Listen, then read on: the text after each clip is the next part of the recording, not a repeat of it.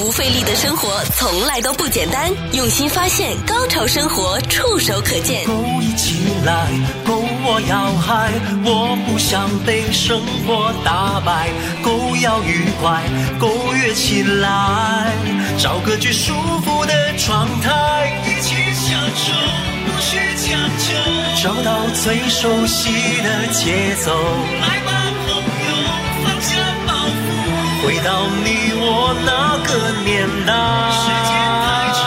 忘掉烦恼，你需要暂时停下来，找到对生活的态度，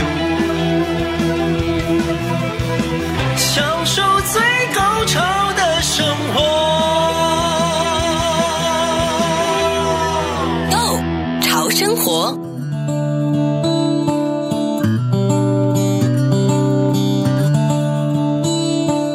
这里是《过长生活》，我是小伟，还有生活达人 K Y。Hello，K Y，你好，小伟你好，听旁边的朋友们，大家好。怎么今年什么时候去滑雪呢？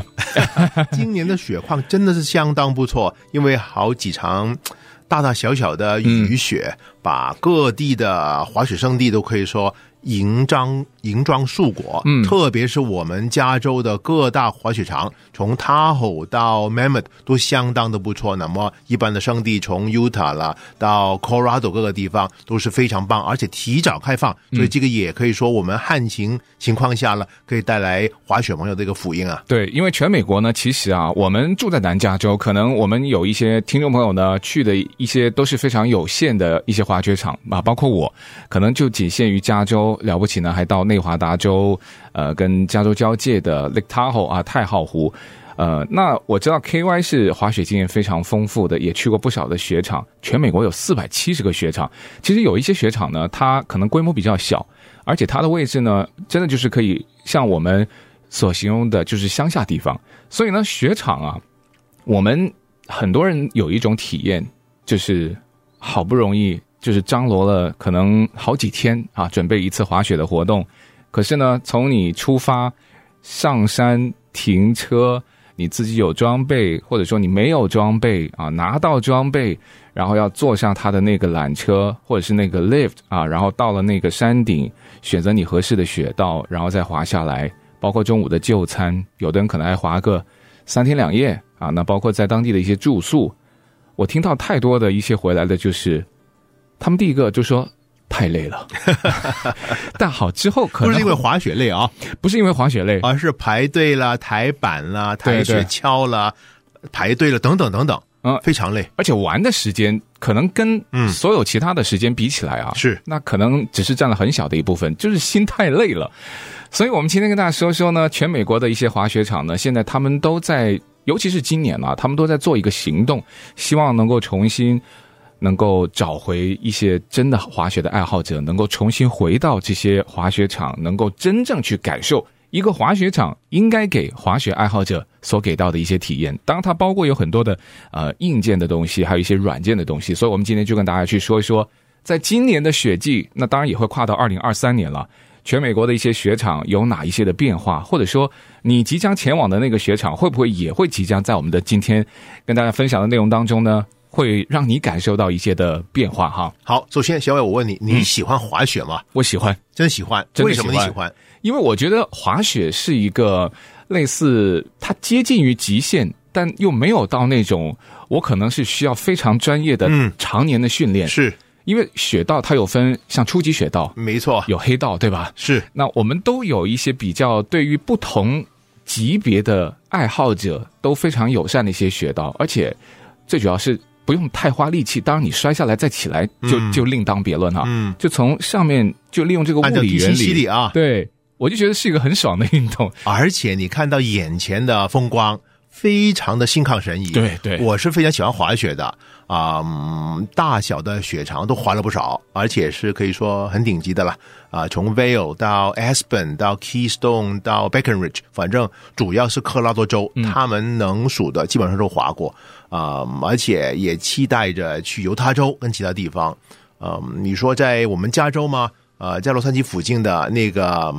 啊、Big Bear，其实我就不不能久同了，因为那个地方其实根本不够雪，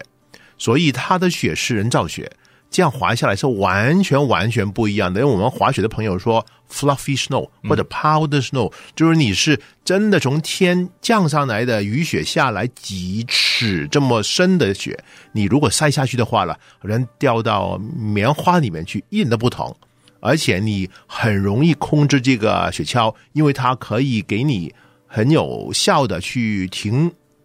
然后这个就很关键了，因为你速度快的话，嗯、你如果不能停或者停得慢的话，就很危险了。嗯嗯。而且它那个雪道是非常非常多。当然了，我去的时候呢，也是早很多年的时候，也是能错开高峰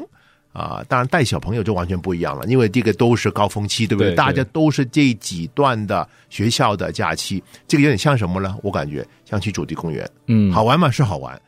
景区嘛就是很好很棒的景区。景点嘛，非常好玩，但是你排队就不爽了。对，那么主题公园怎么办呢？他就有一些像环球啊，他就可以买一个 VIP 票，可以免排通票了。嗯，或者是迪士尼，他给你一个就是拉一张就是特惠的那个，就可以下个地方约个时间。但是好像滑雪场没有这样的人流的。空置或者是安排，所以就挤进去，非常的难受。尽管是很顶级、很贵的 Vail Aspen，你知道黄金周的时候也是人满之患，对，这个就非常不爽了。我只能提供一个，就是在 Aspen 这么有名的地方，它有一个饭店叫 Ski On Ski Off，就是它这个饭店是丽斯卡尔顿的，它自己有一个滑雪道，就是从你的饭店门口可以徒步。就是，当然按了雪橇滑上去这个这个登山索道，不超过一百尺，然后滑下来以后，你就可以顺溜的就进了那个饭店的后门，就可以把雪橇放下给门童，你就可以上房间了。当然，这个是很不一样的安排，但是不是没有，但大部分都是要有一个 shuttle，你下车，然后或者找到一个啊、呃、抬着这个雪橇，这个距离。穿了这个雪靴，哇，在雪上走路啊，不说一百尺，十尺以后一身都汗。但我听起来好像是荷包不太友好哈。这个是完全是，但是这这样的 ski on ski off 在整个美国也不多，所以这个地方可以说是非常非常受欢迎，而且是受喜欢滑雪人欢迎。他没有必要去挤，嗯、但是其他真的是有人满之患。你说那个 Vail 这么有名，Vail。当地一个很大的滑雪场管理公司叫 Vail Corporation，也在美国全国有很多个雪场在管理当中 犯了一个错误，就是他们为了填满这个人流，他们就跟周边的其他滑雪场有一个通票，这样很很简单，就是你票票可能今天是两百块，但是你可以用两百块滑他的雪场以及其他雪场，他们就按比例分。但是，一般懂得滑雪的朋友都肯定是给了两百块以后滑最贵的雪场了，对不对？对。所以他这样分到的钱少，但是去的人流就高，所以他算了以后不划算了。嗯，所以他们也决定不加入这个联盟。好了，而且还限人流，这个是呃前年发生的事情，这个非常的有争议性。但是尽管给人骂，但是能挤进去的或者找到达。能进场的朋友，感觉这个体验就真的是一流了，而且值这个钱。嗯，我觉得这个价钱的门槛就有点像刚才，既然 KY 也提到这个主题公园的例子，现在也会有一些付费能够快速排队，对，然后你可以再付多一点费，你能够在这个更短的队伍里面，很快能够体验到一些热门的娱乐项目。这个就是慢慢就变成了一种，我可能同一个地方，可是为什么去过的人他的体验会有？如此大的差别，是不是因为天气，也不是因为你可能去的日子的人多跟少，有可能大家都同一时间去，它的那个门槛的分别，有可能就是你的预算的多少。所以，我们回头也跟大家说一说，究竟现在尤其是大型的一些呃度假村、滑雪集团，他们在这种管理模式之下，希望也能够有一点点像主题公园现在哈，它就是应应该用一个价钱的门槛，然后把它的人流做一些疏导。当然，同时它也可以提升，还有改善它目前现有的一些软件和硬件的设备，让每一个能够到它的这个地方去滑雪的，就像我们节目一开始说的，可能去滑雪的人非常的多，对，可是可能百分之九十以上回来都说太累了，心很累，下次不去了，下次都不去了。我我真的说真的，我、嗯、我已经有好几年就是因为当然疫情也包括其中有两年，是我都好多年没有去了。那回头跟大家说说这个非常有争议的措施，目前它究竟是不是取得了一些更多人的赞同和认可？不费力的生活从来都不简单，用心发现，高潮生活触手可见 Go 潮生活。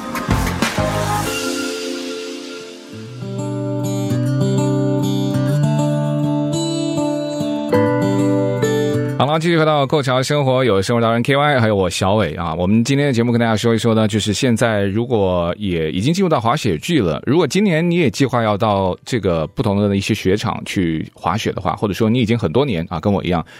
因为之前的不好的体验，以导致你可能对于在美国滑雪这件事情，可能就说啊，你在美国生活没有去滑雪，这个太遗憾了。那好，去过之后呢，过往的经验会让很多人都觉得去滑雪之后那更遗憾，就觉得太累了。呃，今年有非常非常多一些需要跟听众朋友去更新的啊，关于在滑雪还有雪场方面的一些资讯哈。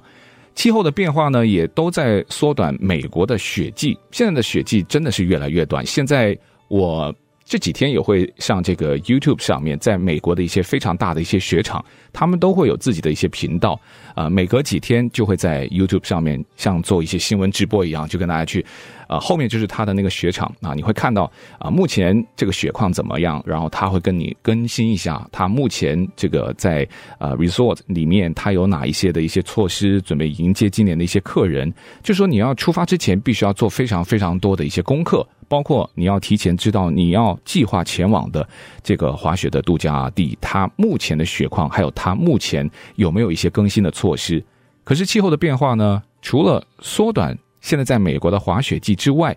在过往几年呢，像野火的肆虐，还有一些滑雪的地方雪场，它也受到了山火的破坏，所以呢，就让它的基础设施也在过去的几年呢，遭到了比较大的一些破坏。与此同时呢，滑雪的人数啊，在去年有这个数据告诉我们，有将近六千一百万的滑雪的人士呢，到访美国的各个的山区。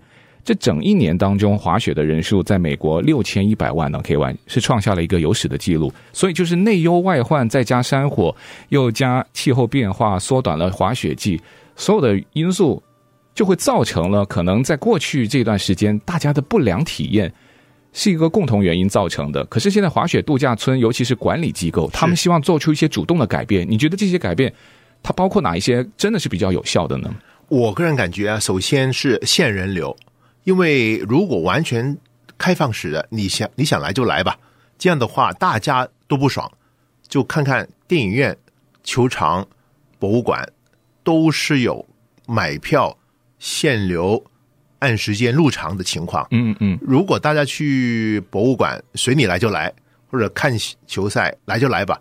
根本就没有你预期的这样体验。嗯，但是你可以说，哎呀，如果啊价格高我来不了了，行，那么你就错峰出行吧，就好像坐飞机一样，谁都想飞到纽约去玩，比如说，但是很赶时间的，可能就买一个比较好的时间点。嗯，如果你要体验好一点的，或者希望在里面比较安静的，或者想工作的，可能买个。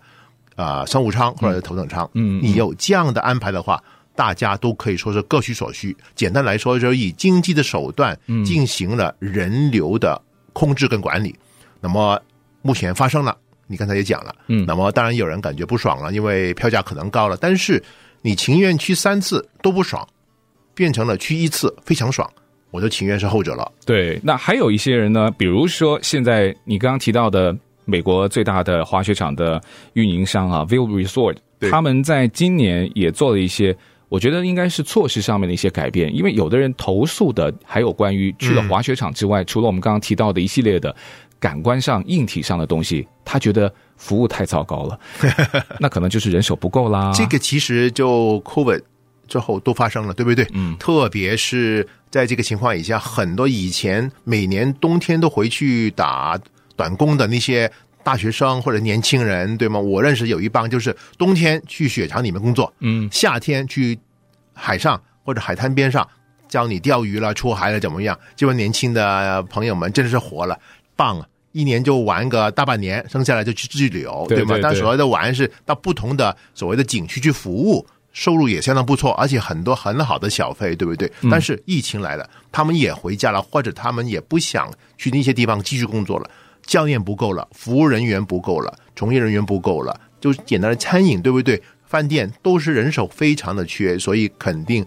过去一两年这个服务体验可以理解是相当的有下坡路。嗯，他们今年在年初的时候就为了迎接这个二零二二至二零二三的雪季哈，对啊，Vail 呢，他们就改变了。像冬季的这种临时工哈，他们的这个时薪就提高到二十美金的一个最低工资，不错，其实也没有很高，但比起之前是已经好很多，已经很好了，这个工资二十块钱的时薪，然后呢还对他们提供一个短期的那个呃像呃租房子，就是解决他们这个太关键了，因为你想想这些地方，如果你要找个房子，其实很贵的，像现在也有 B&B。B&B 其实抓了很多房源，然后就短期的出租给去玩的家庭啊或者朋友们。嗯嗯，我有一些朋友他在科罗拉多好的滑雪圣地边上买了这些度假屋，两年就全回来了。你想想。全回本啊！天哪，你有什么的收租房可以这么快？对，当然这个也包括疫情当中，有人就直接住在那个地方，嗯，那么他就满房了，满客了。一个夏天去户外玩的，冬天去滑雪的，真的是房子基本上没有空过。这样，这个可以说是很难再次见到了吧？真有眼光。那当然，我们就说嘛，那你要去这个雪场的周边去租房子，除了去滑雪的人之外，那工作人员没错，因为他们也不是住在当地啊，是他们也要去租房子啊。如果你租不了，或者说你的房租太贵了，他可能也会考虑，我二十块钱时薪而已哈、那现在还是刚加的，我可能负担不起的时候，那我就宁可，除非你真的就说啊我。就不赚钱，我特别的喜欢，但我相信现在尤其这么缺工的状态，嗯，他可以选择的也很多啊。那有可能他就就不回到雪场了。但好消息就是，现在这个全美最大的滑雪运营商啊，Vail Resort，他们今年因为他们公司特别大，呃，在全美国有五万名的员工已经招满了，所以就说他已经为今年的这个滑雪季啊就做好了准备。那看来天公也作美，嗯，我，我们看到有一些。反正包括最大的运营商，他们都做了很多的一些改变。我们回头再给大家说一说实际的改变呢。其实有一些非常关键的升级换代，也是决定了一些朋友啊，到了雪场之后，你究竟是累还是爽，很大很大的一个区别的一个关键点。不费力的生活从来都不简单，用心发现，高潮生活触手可见 Go 潮生活。好，继续回到够潮生活，我是小伟，还有生活达人 KY 啊。今年呢，如果真的要去滑雪的一些朋友呢，应该会看到，反正更快的从山脚到山顶啊，这个快当然就不是你跑得快了，那就是那个缆车啦，还有那个 lift 的升降机，它的运行的速度会提高提高。然后还有包括什么呢？它有很多的雪场呢，都换了一些新的。不是说把那个油漆重新油一下哈，那个不叫新，它是把以前最标准的吧，K Y 你做过好像比较多，就是三人的那个脚能够在外面的那种，呃，一般都是外边的，对吧？是那种。现在它有好多的雪场，今年啊，我看到了四人的，然后呢还可以活动的，有那个什么软垫座椅，有的下面还可以有有温度的。加热。加热的 保暖的，然后呢缆车的这个升降机那个 lift 的速度提升了，几乎，比如说你从这个下面到上面。我们举个例子啊，七分钟的，它现在几乎要缩短一半，可能三分半钟就能够到山顶了。所以这个你觉得也会让可能改变大家以往在美国滑雪的一些体验吗？肯定的，你想想，七分钟变三分钟，嗯，它整个吞吐量就翻一倍了，所以能滑雪的人到山顶的人就多一倍了，肯定大家开心了，嗯、对不对？对，或者你可以。平常滑三轮的，这些可以可以滑六轮，对，等等等等，这个都是应该，而且是必须。我只能说啊，其实这一些所谓的啊 logistics，对吗？嗯，呃，都是一定要不停去刷新的。那么，为什么顶级的主题供应商，其实他们总体来讲，因为每年每天处理这么多人流，强迫着他们一定要不停想想想，对，所以也可以乐见这些滑雪场呢，也使用了一些这样的手段，嗯。非常非常的必要。另外一些包括提早开场，嗯，呃，还有夜场，夜场其实你晚上开灯滑雪很棒很棒，嗯，很过瘾的。啊，呃，当然很冷很冷，不是很爽啊。但是如果喜欢的朋友们呢，也可以稍稍分流，对，包括你比如说两点后入场，嗯，打折，像高尔夫球场也用这个方法，对不对？啊，对，这样也可以把最顶峰是十一点到两点。这个时候的人呢，稍稍分流一下，嗯，这个也不错的。其实让朋友晚点起床吧，然后吃完一个 brunch 才去滑雪场，正好赶个两点钟，这样的话就可以大大的降低人流了。嗯，但是总体价上来，这些运营商他们可以说从善如流。但是刚才你点到那个 Vail Resort Corporation，其实也是管了五万人，他在美国全全国也有很多滑雪场。对，因为企业化了，因为。有利润的压力，其实某程度也是看着收入，嗯，少看了客人的满意度。现在已经客人在叫了，不行了，所以他们只只能啊、呃、进行一个平衡或者再重组。所以他们尽管是利润要拉上去，收入拉上去，也知道长久之计啊，不是杀鸡取卵这么简单。所以这个应该是正常的。但是有些朋友，他们也感觉。呃，那对那些大的运营商受够气了，他们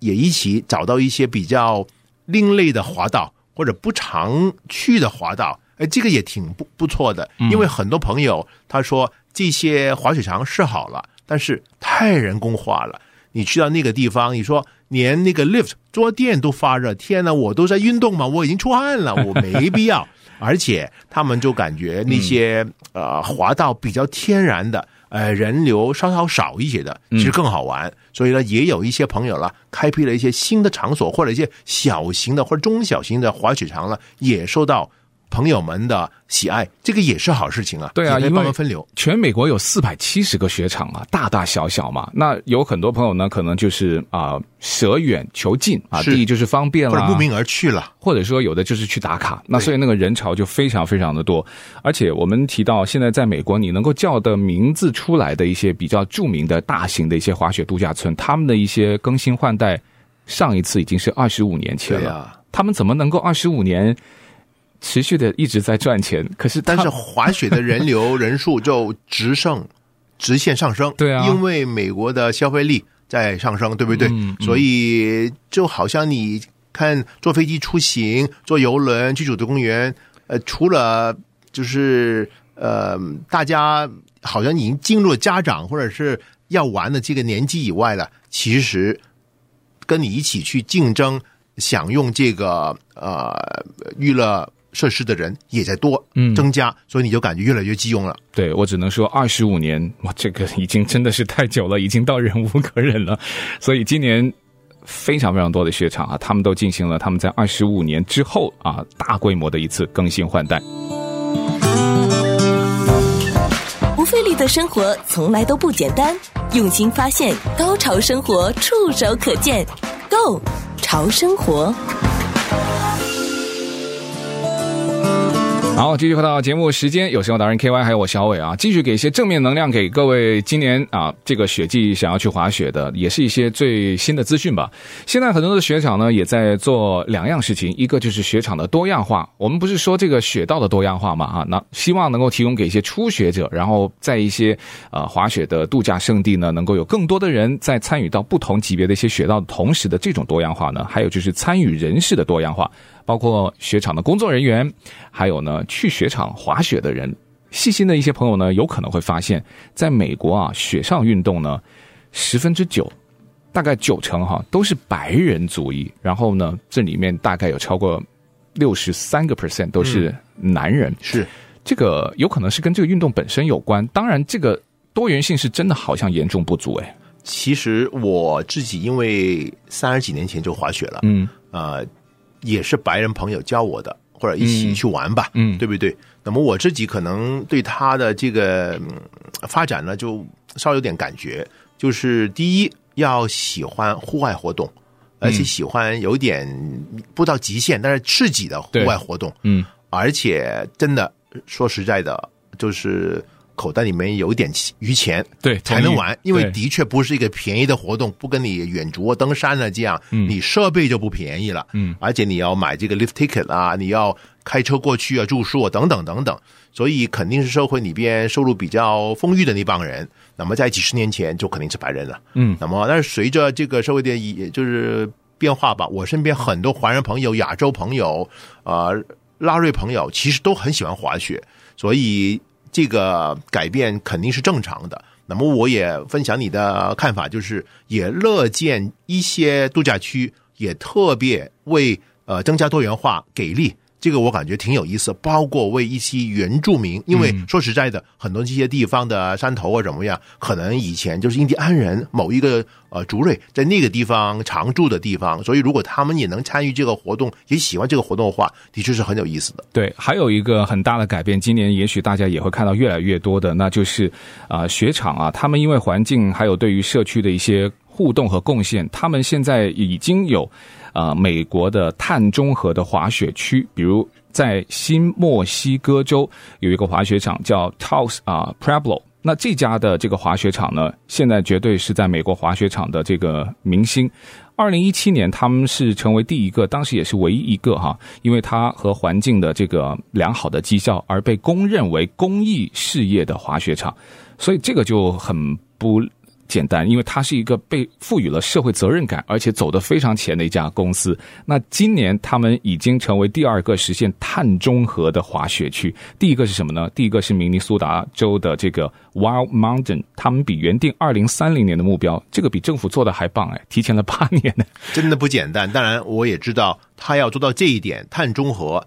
呃，首先我会问，是冬天每天碳中和了，或者一年下来碳中和，这个就很不一样了。嗯，因为你其实滑雪就三四个月，剩下个八个月，你基本上就不需要用什么那个登山车了，或者怎么样，你可能就是只有一个观景台，所以在那个时候你肯定是呃那个能源输出家呃商，所以如果这样综合也不错了。因为在冬天，其实你看到它在室内的地方，包括餐厅啊啊呃，呃等等地方，其实。大大的暖气，我都知道他们有些包括门都不关的，因为你人流太多了，你不停关门是撞到人的，就随便你进进出出，但是里面的暖气是无限的。呃，供供给吧，可以说，对，所以这样其实是能源的消耗，但是没办法。嗯，那现在这些的达标的雪场呢，百分之一百啊，白天都是用太阳能，然后豪华的度假村酒店，他们的地热呢都是用地热能。这个很有意思，因为你用地下热水的话，嗯、这个就非常能配合呃这个碳中和了，因为地暖是。二十四小时的，对，不用太阳能，对不对？对，因为冬天都知道日照比较短，但是你在高山区，你日照可能还可以，而且一般都万里无云，对不对？但是你有这个 thermal heating 的话，这个就很棒了。嗯，还有一个就是，他们今年的冬天雪季，他们将成为北美第一个用电动雪地车的滑雪场，就他们也用电了，就不用再用那个柴油。那所以这个也是一个贡献。因为我对滑雪这个运动，另外一个很喜欢，就是感觉它对心胸特别的有帮助。你这个肺活量。肯定要拉上去，因为运动量的确是很大很大。除了小伟一开始所说的，你要抬着你的雪橇，再踩着那个雪靴，很累啊。没错，走一段路才能登山以外了。其实你这个运动量可以说是不少的，特别你是喜欢走走那些，比如说 single diamond 啊，double diamond 那些，真的挑战的。而且你一摔下去再起来又用的体能，对，是相当的不少。嗯，都不容易啊。所以呢，这些。今年最新的一些资讯就跟大家更新到这边，那希望也对听众朋友有帮助。也今天再次谢谢 KY 的分享，我们下次见，拜拜。